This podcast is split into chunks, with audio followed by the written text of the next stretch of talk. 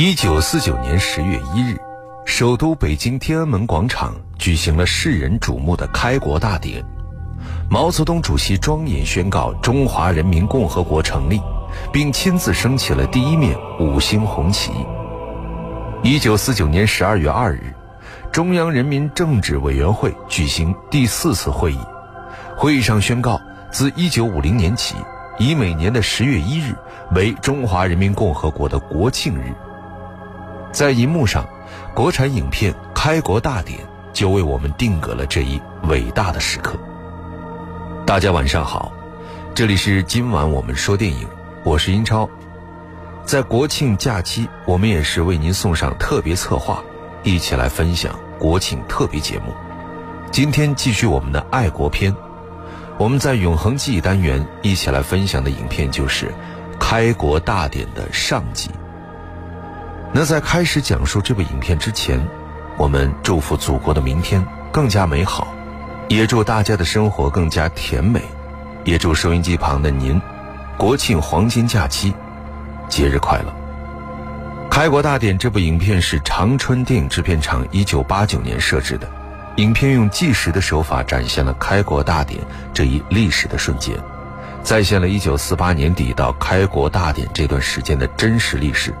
展现了毛泽东、周恩来、刘少奇、朱德等一百多位历史人物的风貌，现在看来，仍然具有史诗巨片的恢宏魅力。在古老的中国，公元一千九百四十九年是震撼人心的岁月。五千年的日月星辰，黄河曾多少次荡涤沧桑大地？可没有哪一次的改朝换代可以和毛泽东及其战友们领导的这次壮举媲美。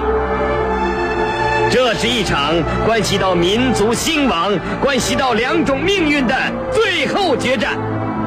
集合在共产党大旗下的人民，正在冲决反动派的罗网，朝着解放的路迅跑。听，那是炮声。那是呐喊声，那是进军的鼓声，那是亿万人民迈向新生的脚步声。历史终于为新中国拉开了帷幕，那些驾驭历史风云的人物正在筑起辉煌的大厦。影片的历史故事是从除夕夜开始的。这天晚上，西柏坡在欢庆胜利，毛泽东、刘少奇、朱德等人。来到乡亲们中间参加篝火晚会，其乐融融。这时期，我军在三大战役当中不断取得胜利，国民党军队连连受挫，蒋介石迫于形势推出李宗仁做代总统。为了保护古城北平，党中央多次做国民党将领傅作义的工作，希望他率军起义，和平解放北平。天津解放后的一天，傅作义。正在办公桌前玩弄手枪，他的女儿，中共地下党员傅东菊走了进来。手枪里没子弹吧？你，你敢缴我的枪？对了，您这枪没用。想死，城外有解放军五千门大炮。王克俊，叫办公室主任干什么？要枪，卫士的短枪全部撤掉了，只有长枪。我再问你一次，你到底是军统还是共产党？天津大公报记者回北平干什么？我是共产党。怎么样？总司令毙了我？谁派你来的？是聂荣臻还是毛泽东？毛泽东。派你来干什么？劝您停止抵抗。医生，这时。傅作义的老师中将总参议刘厚同也来劝解。真没有想到啊，天津一天就完了，形势逼人呐。林彪是我的晚辈，聂荣臻比我小四岁，叫我向他们投降，我的声誉就此就算完了。一生。三千年历史的文化古都得以保存，一百九十一万北平人幸免于难。一生啊，这是深得人心的事啊！爸爸也从头等战犯变成人民的功臣。这会儿，你又不怕我死了？您的安全有保证。何思源先生来了。哦，有请。好，司令，战事吃紧，北雁南飞，可是何先生却从南边来，真了不起啊！哪里哪里，我是来请示我们十一位民意代表，明天是否出城与中共接触？要去，要去，请何先生带一句话。我傅作义决意顺乎民意。傅作义口中的何先生是原北平市长何思源。就这样，傅作义终于认清形势，光荣起义。之后，蒋介石发布隐退公告，离开南京，但他并没把实权交给李宗仁。一九四九年一月十二日，自德林的李宗仁看见报纸上蒋介石发表的文告后，不禁大为恼火。由李副总统代行职权。去，把中央社的人找来。嗯，不，叫吴忠信。好。都什么时候了，还不忘权杖？德公，这是怎么回事？你问这个？蒋介石亲口答应的，文告照我的意思修改，可发表的还是旧稿。李庆兄，这样做，未免太不够朋友了。这么做也是按蒋先生的意思安排的，欺人太甚，名不正，我不就之。德公啊，我愿以老朋友的身份劝劝你，你要知道你自己的处境。你身边的卫士都是蒋先生的人，你还争什么呢？争得不好，你自己的安全恐怕也难以保障啊。反正我不当木偶，被人耍弄。张志忠先生道。德公，你好，你看到报纸了吗？李清兄，设法更正一下吧。啊，我更正？哎，你怎么不能更正啊？我敢更正吗？你怎么不敢呢？你是堂堂国民政府的秘书长嘛。算了算了，国家都这个样子了。我还闹什么带不带呢？唉，在这危急时刻，为救人民于水火之中，我不等就职仪式，马上开始工作。李清，记住给我办这件事：一，给毛泽东写信，同意以他的八项条件为基础进行和谈；二，阻止共产党人渡过长江。三，寻求美元，制止物价狂涨。文白，你我赞赏你的第一条，这第二条、第三条嘛，只要我们内部团结，民众支持，我看事成可期。起草电报，致电孙夫人宋庆龄、李济深、张澜、张伯钧、张东孙。他们对蒋深恶痛绝，对我可并无恶感。在国共之间，应该有个第三种势力。第三种势力，恐怕李济深他们正在参加毛泽东的宴会碰杯呢。李宗仁的一举一动都被远在浙江奉化的蒋介石看得一清二楚。他召集国民党的高级将领。在奉化的一次会议上，部署了接下来的战略计划。李德林想露一手，把剿匪总部改成军政长官公署，释放张学良。行政院长孙科会照办吗？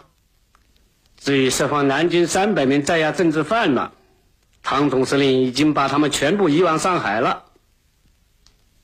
下面谈谈长江防御问题。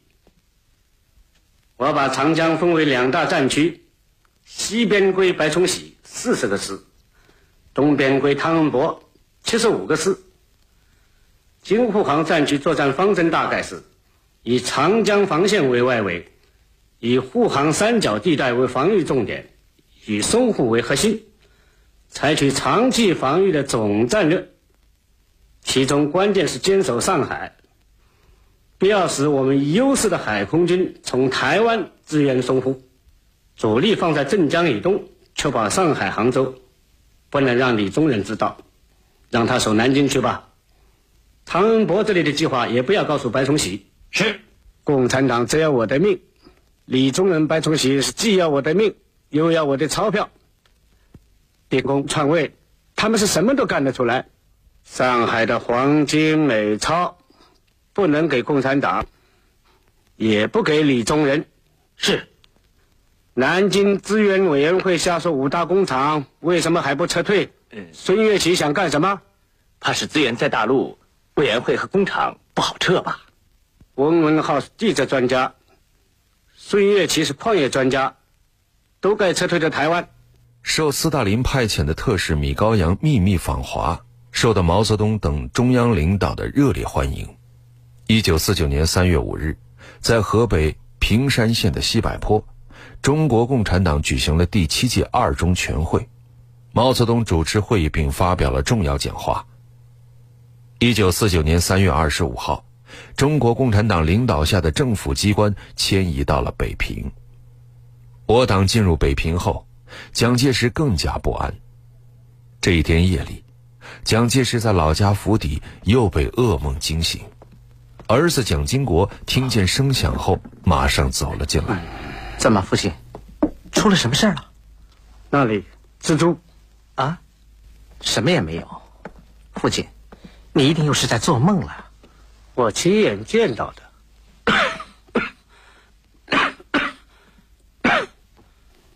把你们都惊动了，孙儿们都睡了吧？啊，艾伦他们都睡了。父亲，您要当心身体。没什么，我到外面去。父亲，外面凉啊，我睡不下了。知道那边在干什么吗？毛泽东已进北平了，今天在西园机场举行阅兵式。他进入北平，并不令人感到意外。意外的是，我们实际上是被自己打倒的啊！您是说，是国民党打倒了国民党吗？嗯，李宗仁、白崇禧都不是个东西。可白崇禧手握重兵，他与汤恩伯各守长江一端，位置十分重要。我把直接与我联系的密码本交给了他的副手宋希濂。啊，您是说，用宋希濂控制白崇禧？嗯。控制住他，对固守长江防线是十分重要的。毛泽东虽然进入了北平，可我尚有江南半壁江山。是，我要亲自去看看汤恩伯的布防。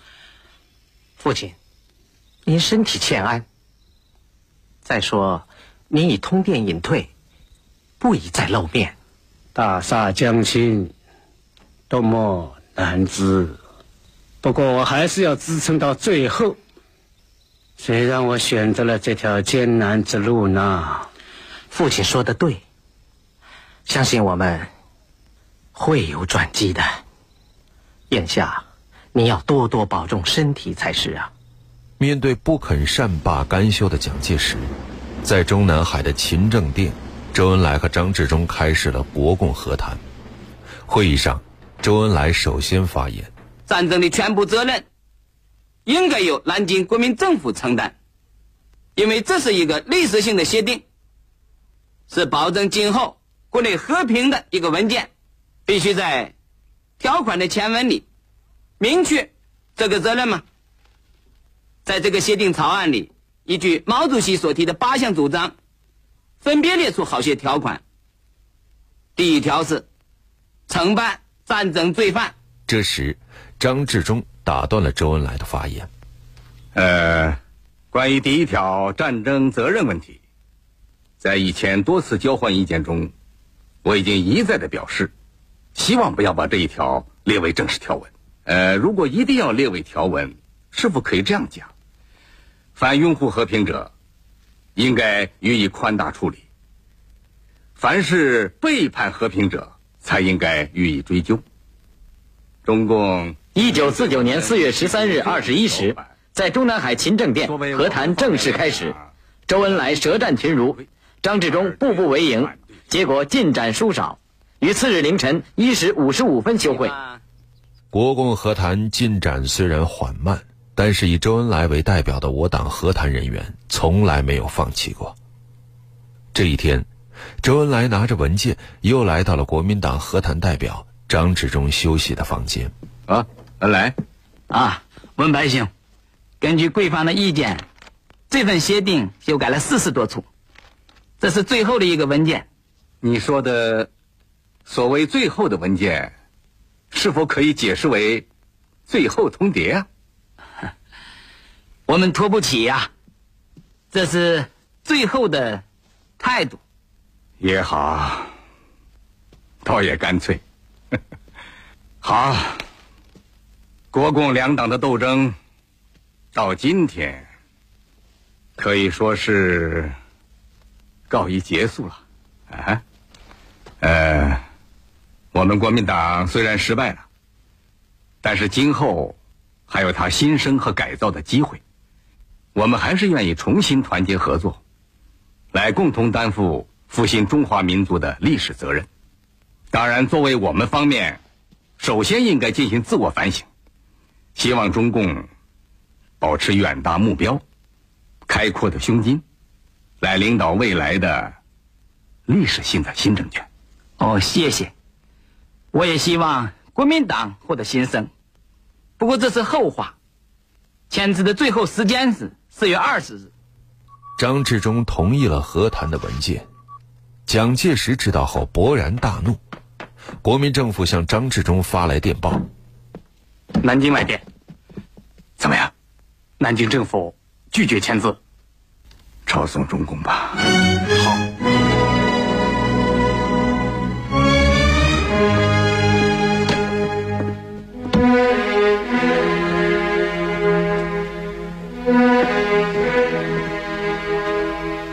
一九四九年四月二十日，国民党南京政府拒绝在和谈协议上签字，使张治中等国民党代表陷入尴尬境地。二十四小时之后，即四月二十一日，中国人民解放军朱德总司令发布向全国进军的命令，于是万炮齐鸣，万船竞发，在东起江阴、西至九江的五百公里江防线上。我百万雄师奋勇过江，一举击破号称固若金汤的长江天险，解放南京，挺进江南。一九四九年四月二十日，国民党政府拒绝在合约上签字。二十四小时后，即二十一号，中国人民解放军朱德总司令发出了向全国进军的命令。于是，万炮齐鸣，万船进发。在东起江阴、西至九江的五百公里江防线上，我百万雄师奋勇过江，一举攻破号称固若金汤的长江天险，解放南京，挺进江南。气势恢宏，阵容强大。国庆献礼，重温感动。建国大业，开国大典。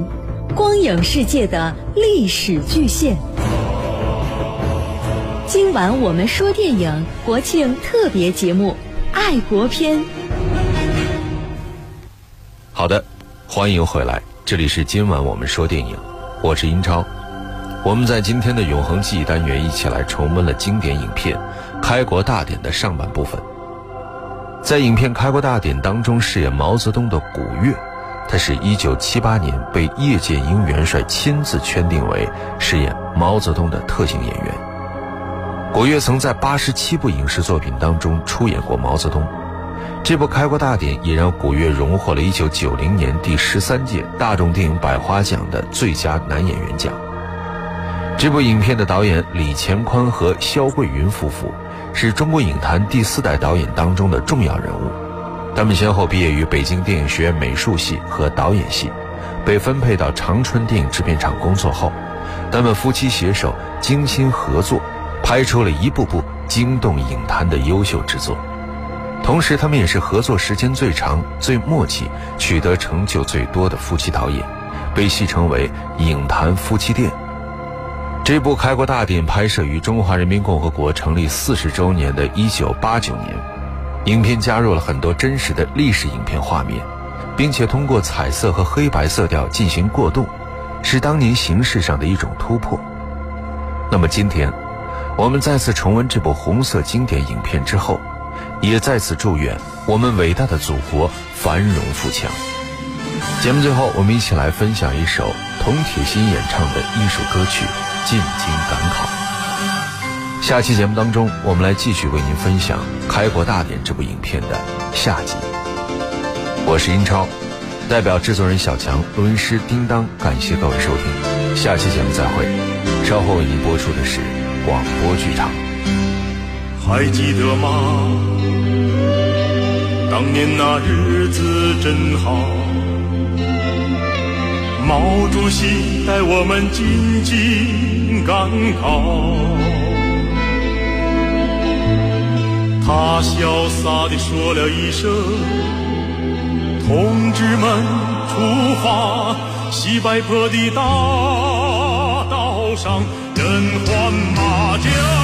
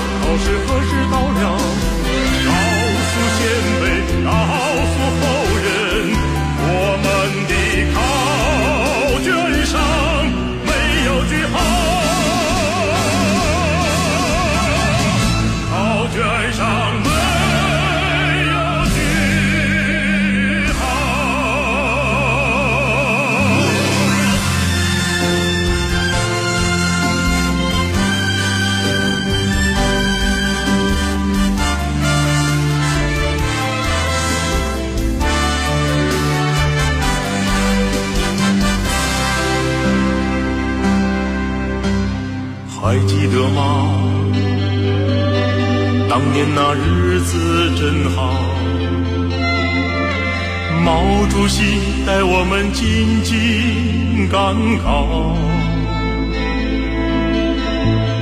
他豪迈地说了一声：“不当李自成。”这声音至今还在耳边萦绕。